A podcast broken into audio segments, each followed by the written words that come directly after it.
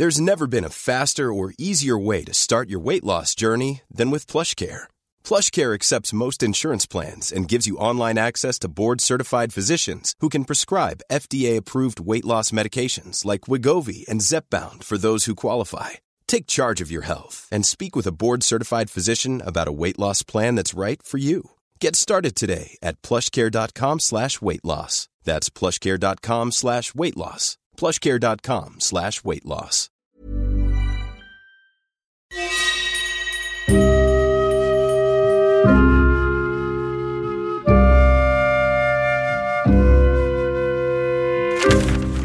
Série noire à la une.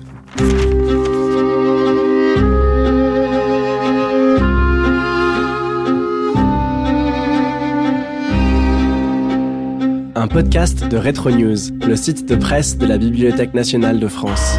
Série noire. Bonjour, bienvenue dans Série Noire à la Une.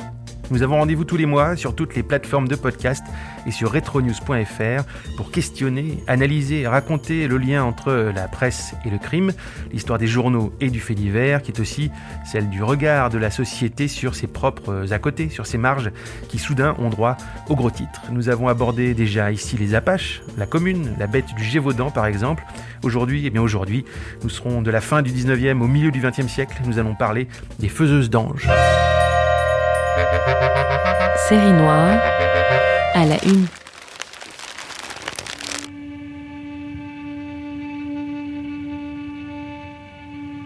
Quatre accusés comparaissent devant le jury.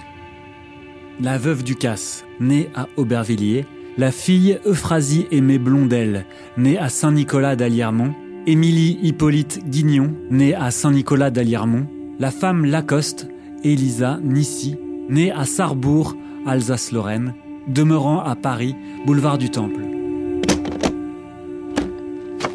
Sur la table, des pièces à conviction sont placées, une caisse remplie de divers objets saisis chez les accusés et un bocal contenant deux fœtus. À 11 heures, les accusés sont introduits. La veuve Ducasse a d'abord été blanchisseuse, puis prêteuse d'argent. Enfin, elle s'est livrée sur une grande échelle à des manœuvres abortives.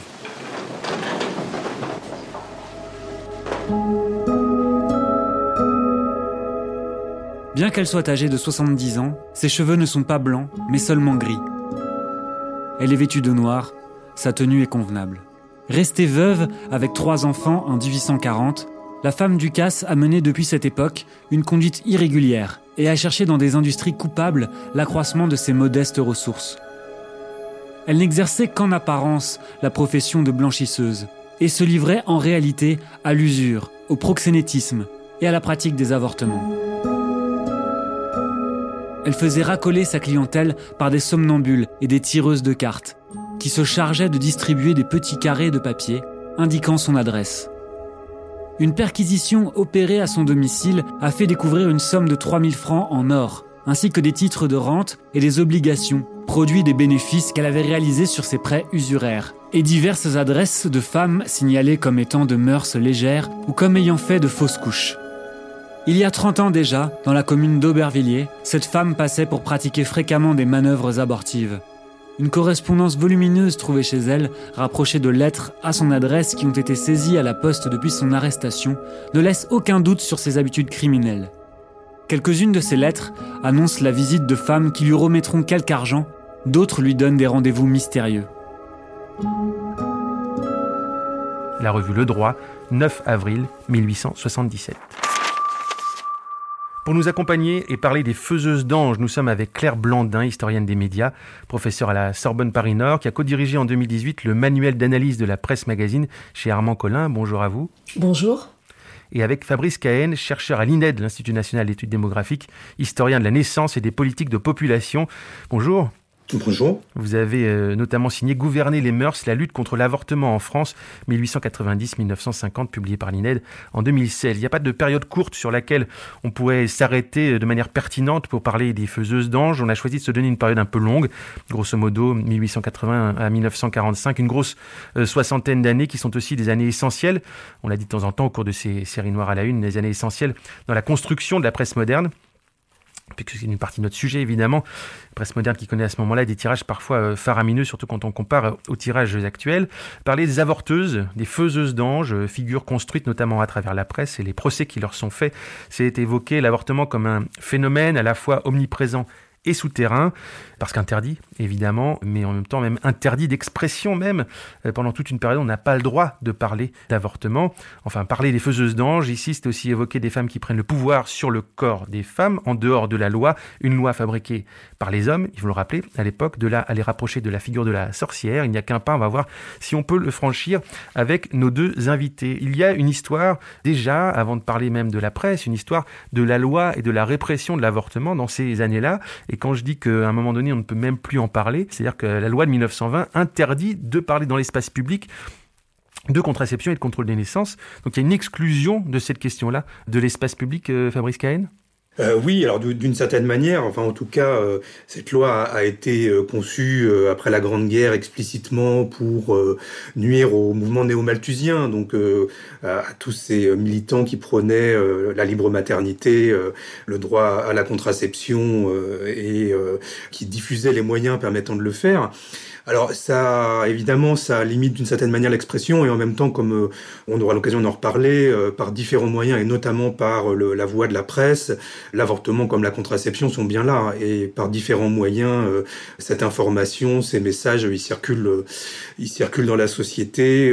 la population n'est pas dupe et c'est d'ailleurs un problème permanent pour tous ceux qui veulent essayer de contrôler ces mauvaises conduites que de savoir s'il faut complètement les taire ou s'il faut en parler ou euh, quand on fait euh, du fait divers ou quand on fait le récit du crime, est-ce qu'on risque pas euh, d'influencer et de faire circuler des informations qu'on aurait voulu cacher? Donc c'est un problème permanent et c'est vrai que la loi de 1920 pour ça est, est, bien connue pour son impuissance à, empêcher véritablement le, quoi que ce soit. Mais est-ce qu'on peut dire, Fabrice Cahen, que la, la pénalisation de l'avortement, c'est le seul et unique outil pendant ces années-là de politique publique par rapport à, ce que pourrait être une politique de prévention sanitaire? Alors justement, je crois que c'est un sur lequel il faut insister, c'est qu'on a souvent tendance euh, à réduire euh, euh, la, lutte contre l'avortement, tous les efforts qui sont faits pour empêcher cette pratique, à ce qui est de l'ordre de la répression. Et en réalité, les dispositifs, les moyens, les stratégies sont, sont très variés. Comme vous l'avez dit, ça passe par différentes formes de prévention. Alors le terme est, peut-être un peu anachronique pour certaines époques, mais l'éducation morale, tous les, les modes d'action aussi qui peuvent passer par la voie administrative, la régulation professionnelle, le contrôle des sages-femmes, enfin les choses sont, innombrables. Et euh, la presse est un très bon exemple. Hein. La presse est, conçue par beaucoup de gens comme euh, un outil stratégique pour euh, agir sur les mentalités, pour construire finalement la réprobation sociale à l'égard d'une pratique. Et de ce point de vue, la, la presse est un outil comme un autre, parmi d'autres, de lutte contre l'avortement. Claire Blandin, sur cette question, la presse est massivement anti-avortement. Il y a une position morale de la presse, quelle que soit l'origine. À l'époque, faut quand même le dire, la presse est très marquée. Les journaux euh, sont marqués euh, idéologiquement, beaucoup. Et marqués, malgré ça, de manière transversale, la presse est massivement anti-avortement et morale. Alors oui et non. Dans la première période, c'est-à-dire euh, jusque justement en 1920, on a une très grande presse populaire qui est plutôt une presse apolitique, au sens où elle n'est pas partisane. Mais oui, c'est une presse qui soutient très massivement les valeurs morales de la Troisième République. Dans ces valeurs, on sait qu'il y a des valeurs euh, politiques, hein. c'est vraiment le soutien par exemple euh, de l'entreprise coloniale, mais c'est aussi le fait de porter l'idée de la revanche après la défaite contre la Prusse en 1870. Et dans cette idée de la revanche, il y a aussi la mobilisation de l'ensemble des Français et euh, donc la, lutte contre, entre autres, l'avortement, mais toutes les, les pratiques de contraception. Et dans ce qui nous intéresse, c'est vrai que dans ce discours de cette grande presse populaire, le fait divers est un ressort euh, essentiel et donc l'avortement va se retrouver à la croisée finalement de ces deux éléments porter des valeurs morales et s'exprimer par ce biais du fait divers. On est effectivement dans des journaux qui sont vraiment des médias de masse, hein, puisque euh, les grands quotidiens populaires tirent chacun à à plus d'un million d'exemplaires, donc on est à, 5 millions de tirages quotidiens chaque jour pour une population de moins de 30 millions d'habitants. Donc vraiment un média qui est lu, qui est partagé, qui est diffusé, des représentations collectives qui circulent de manière très marquée. Et justement, parmi ces représentations collectives, il y a par exemple dans, l'extrait qui a été lu juste avant, l'image de la faiseuse d'ange, l'image de l'avorteuse, la description. Euh, là, on est euh, dans une forme de, caricature. C'est un portrait charge qu'on a entendu. Est-ce que c'est une exception ou est-ce que vraiment la faiseuse d'ange est devenue un archétype et qu'il faut la décrire de cette manière-là? Non, la faiseuse d'ange est un archétype et effectivement un archétype qui est à rapprocher de celui de la sorcière. On le voit dans la première description sur les cheveux de la veuve Ducasse. Ils ne sont pas blancs, il y a quelque chose de magique et donc de maléfique dans l'ensemble de cette personnalité. La description est importante puisqu'on a une presse qui est peu illustrée sur le plan iconographique, euh, avec euh, principalement des gravures. Hein. La photographie dans cette presse quotidienne, il va falloir attendre les années 1920 pour qu'elle euh, se généralise. Donc la description, en particulier pendant les procès, bien sûr, où les images vont rester interdites, est très importante.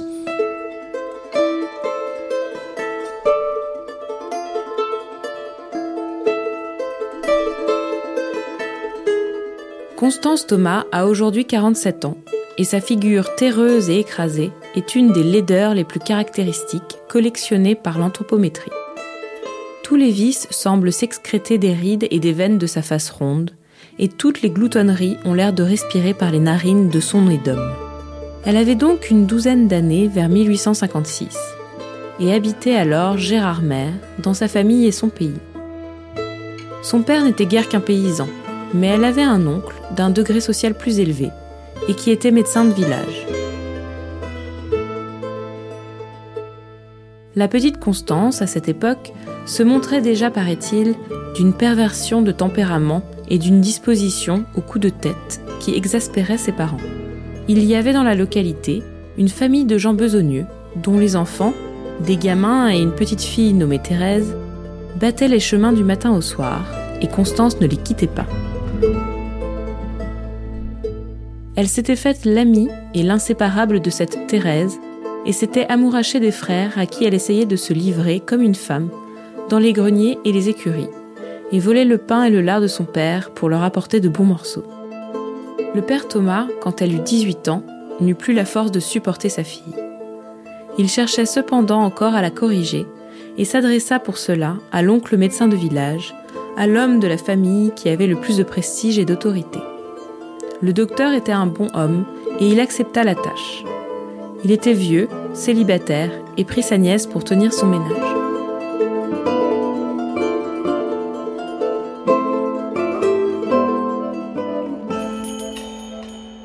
extrait de Gilles Blas, 10 novembre 1891, pendant le procès de Constance Thomas, accusée de nombreux avortements dans le quartier des Batignolles à Paris et extrait de La Lanterne le 16 novembre 1891 à propos de la même Constance Thomas, l'abominable Mégère ne se gênait pas. D'ailleurs, pour exercer son odieux métier, elle était reconnue pour son habileté qui lui avait valu dans son quartier le surnom de la mort aux gosses, extraction sans douleur ni danger, telle était sa devise. Et dans son antre, elle appelait pompeusement ce qu'elle appelait pompeusement son cabinet, était étalé, comme chez un dentiste, tout un arsenal d'instruments grossiers, mais de forme bizarre, qui lui servaient à opérer ses manœuvres abortives. Claire Blandin, dans ses descriptions de ces deux journaux 1891, on comprend aussi qu'il y a évidemment un jugement moral de ces journaux.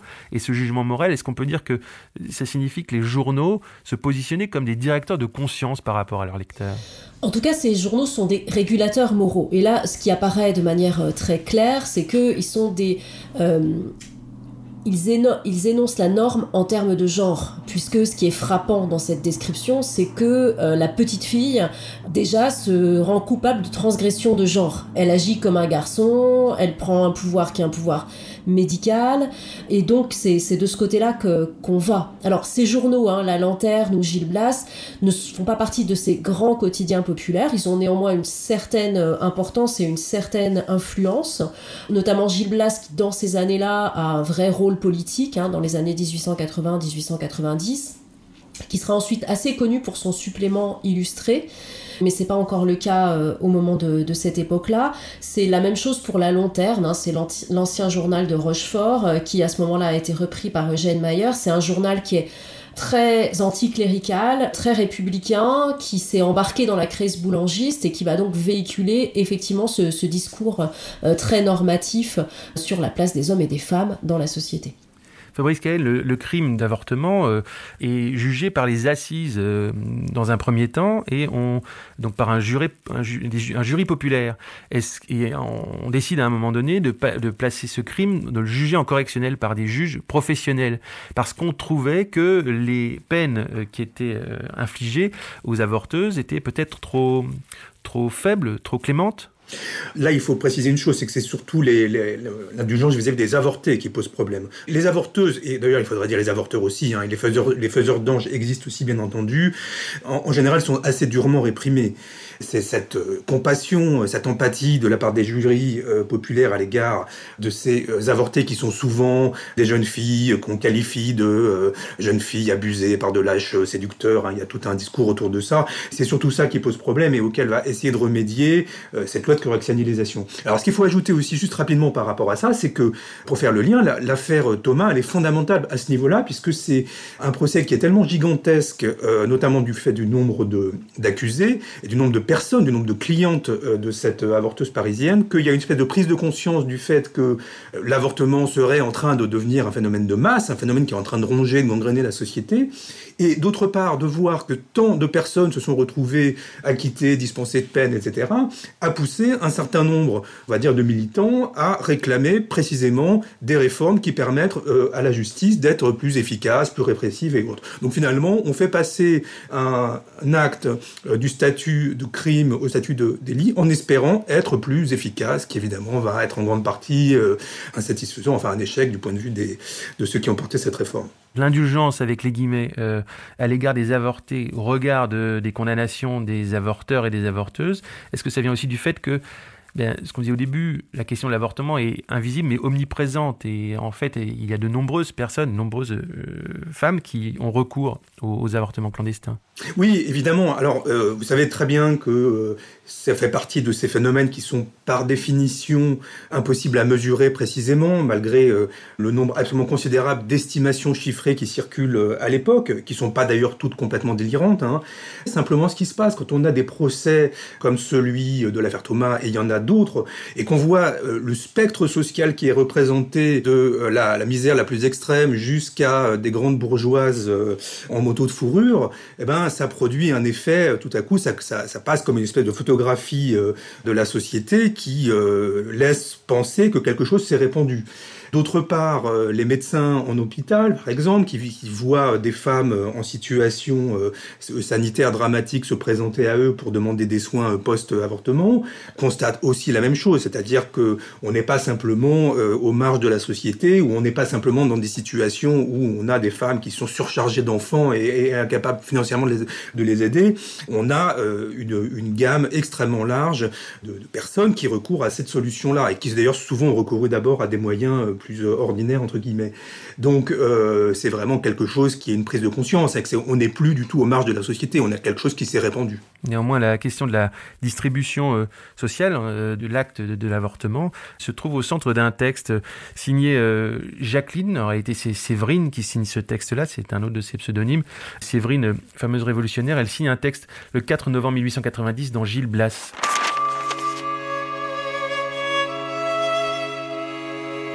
Mais la repopulation, disent les économistes. La repopulation, misérable hypocrite, qu'a-t-elle à voir là-dedans? Et comment osez-vous prononcer ce mot? La repopulation. Que fait-on donc pour les nombreuses familles, les tiolés de 10, 12 moutards qui, dans votre état social, ne trouvent ni de quoi se nourrir, ni même de quoi se loger? Que fait-on pour les chefs des nombreuses lignées? Où est leur récompense? L'encouragement qu'on leur offre, l'appui qu'on leur accorde, l'aide qu'on leur prodigue, l'allègement de leurs charges, de leurs pesants devoirs, de leurs écrasantes obligations? Rien. La peine, la misère et le suicide au bout, voilà leur lot. Avant que d'imposer les célibataires ou que d'aller fouiller dans le panier à linge sale des sages-femmes, la loi ferait vraiment bien de payer ses dettes. Moins de faubouriennes, même mariées, éviteraient un accroissement de postérité si le Paul à venir ne devait pas arracher le pain de la bouche de Jacques Pierre et Jeanne. En se privant de tout, c'est la gêne. Un de plus, ce serait la misère. Elles se font quelquefois avorter par amour maternel, les ouvrières. On ne se doute pas de ça dans l'économie sociale, ni dans la magistrature non plus. Voyez-vous, l'avortement est un malheur, une fatalité, pas un crime. La législation n'a pas droit de punir ce qui est son œuvre, son œuvre à elle seule. Tant qu'il y aura, de par le monde, des bâtards et des affamés, le drapeau de Malthus, le drapeau taché de sang des infanticides avant la lettre, flottera sur ce troupeau d'Amazones rebelles qui, forcés par vos lois de tenir leur sein aride, ont droit de garder leur flanc infécond.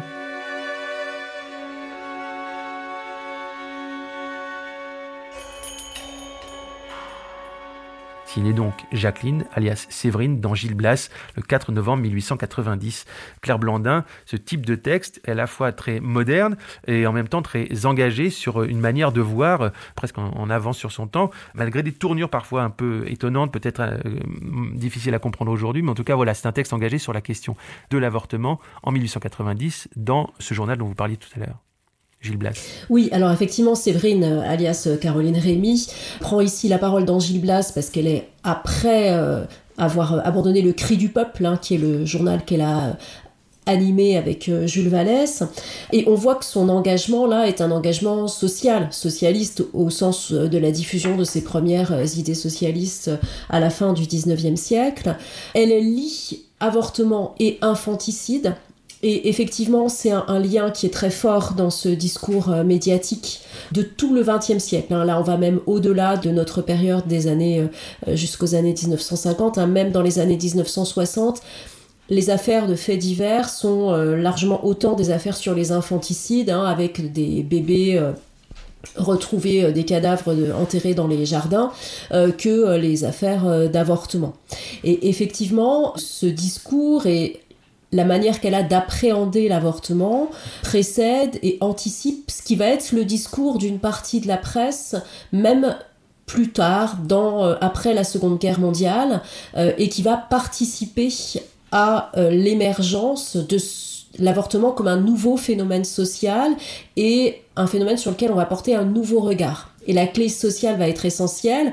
Vous parliez du fait que c'était un phénomène qui touchait toutes les classes sociales, qui touchait sans doute toutes les femmes, ou en tout cas beaucoup, beaucoup de femmes, et c'est par là que vont s'engouffrer ensuite les féministes pour aller vers une légalisation. Ce qu'on entend aussi dans ce texte-là, c'est la réaction à l'injonction de repopulation. Déjà en 1890 manifestement, encore plus après la Première Guerre mondiale. Sur retronews.fr, on peut trouver dans le, journal La Journée industrielle un texte de Fernand Bovera, président de l'Alliance nationale contre la dépopulation, qui par exemple demande à ce qu'on surveille les ventes des, ventes des sondes intra-utérines, voilà, pour surveiller justement les, les, les, euh, avortements euh, clandestins. Cette question de la dépopulation, de la repopulation, c'est un argument massu, euh, Fabrice Cahen, dans euh, cette question de la lutte contre les avortements, clandestins.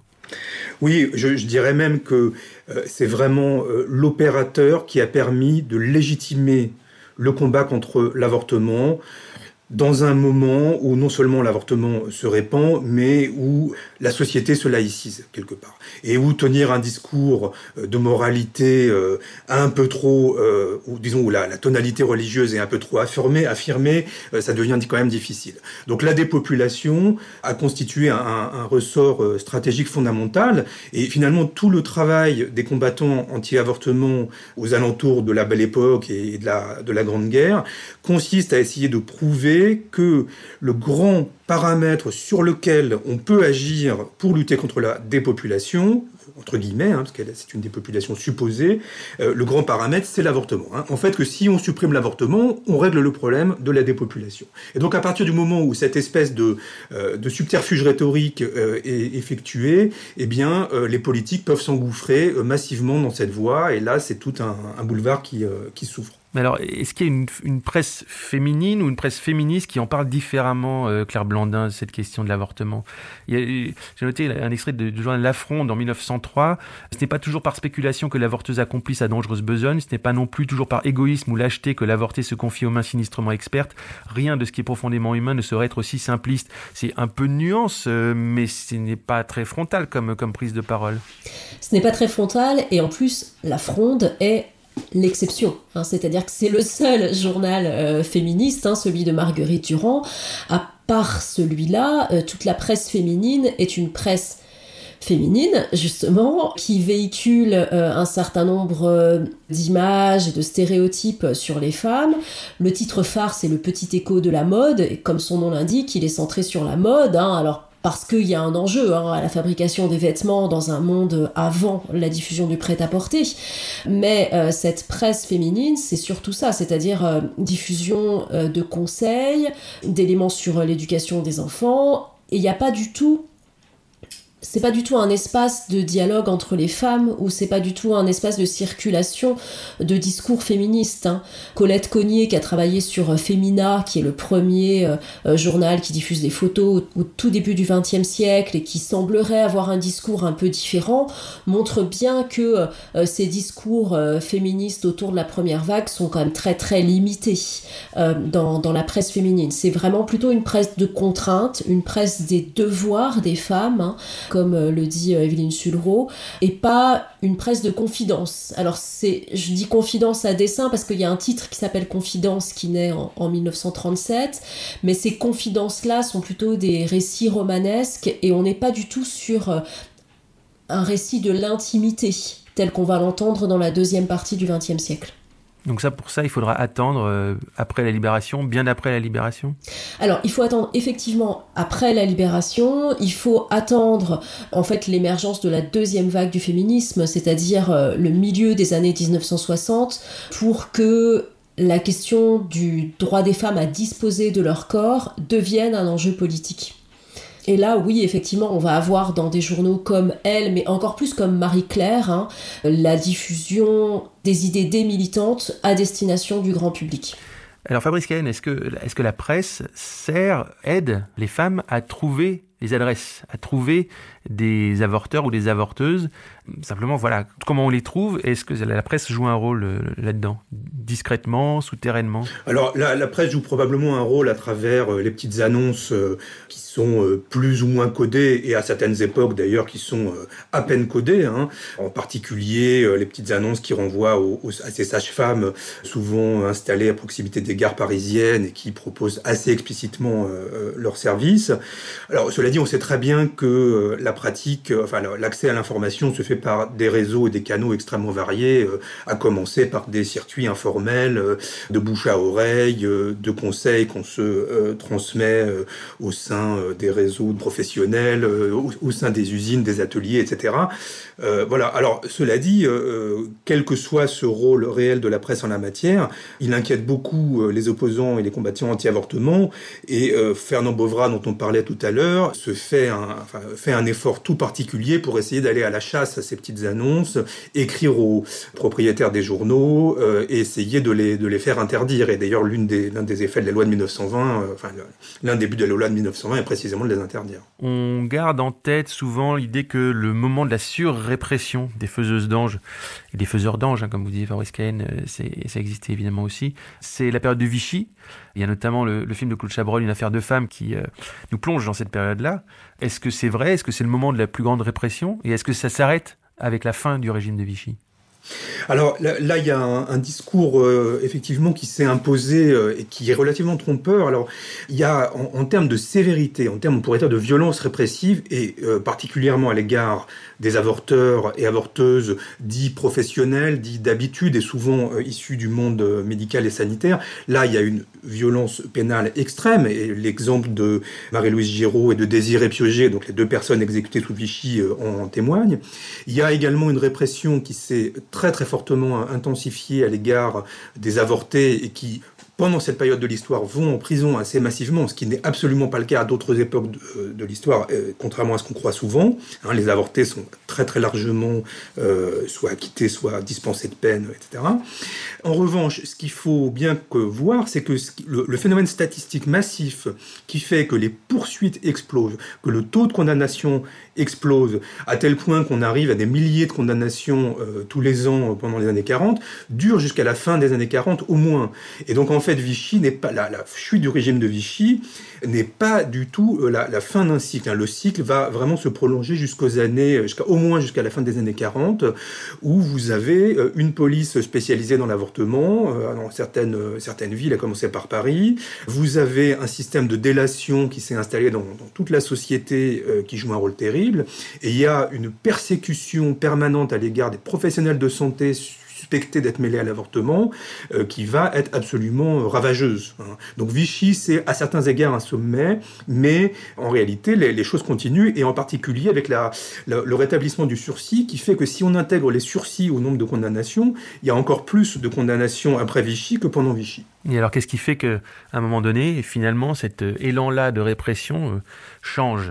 On est quand même bien avant le droit à l'IVG, donc qu'est-ce qui change à partir des années 50 alors, il y, a, plusieurs choses. Il y a, un phénomène, euh, d'une part, euh, un certain nombre de tabous quand même qui ont été enfreints, euh, en, particulier en termes de, violence d'État, de recours à une justice d'exception. Bon, il y a des choses dont il devient un petit peu difficile, enfin, qui devient un petit peu difficile de, prolonger après Vichy, qui sont de plus en plus questionnées.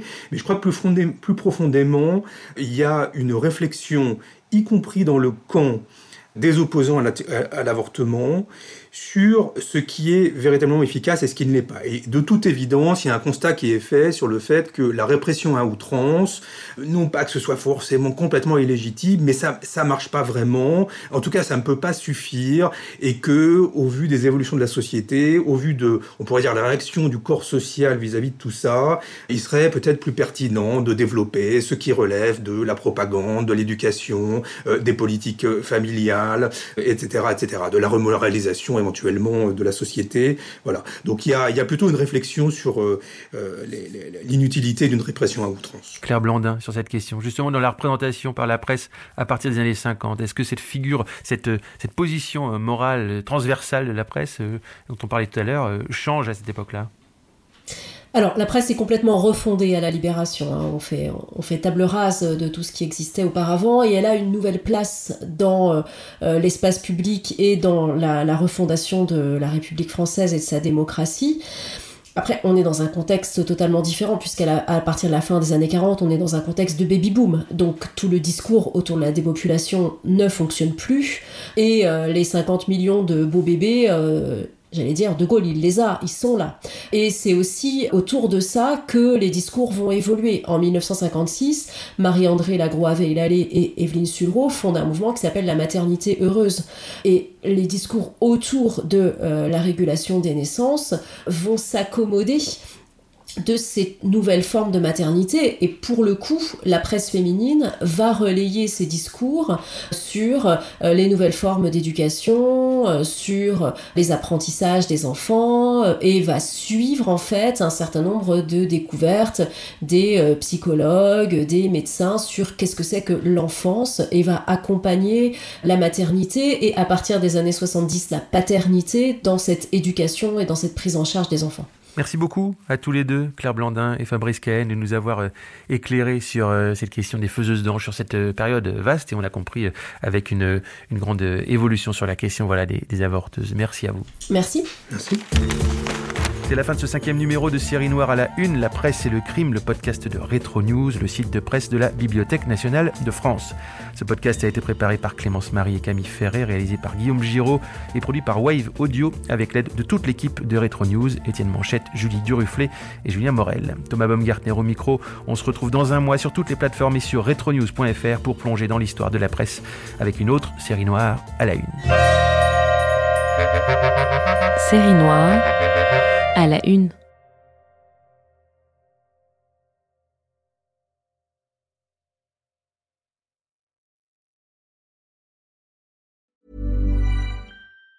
Even on a budget, quality is non-negotiable. That's why Quince is the place to score high-end essentials at 50 to 80% less than similar brands. Get your hands on buttery soft cashmere sweaters from just 60 bucks, Italian leather jackets, and so much more. And the best part about Quince, they exclusively partner with factories committed to safe, ethical, and responsible manufacturing. Elevate your style without the elevated price tag with Quince. Go to quince.com slash upgrade for free shipping and 365-day returns.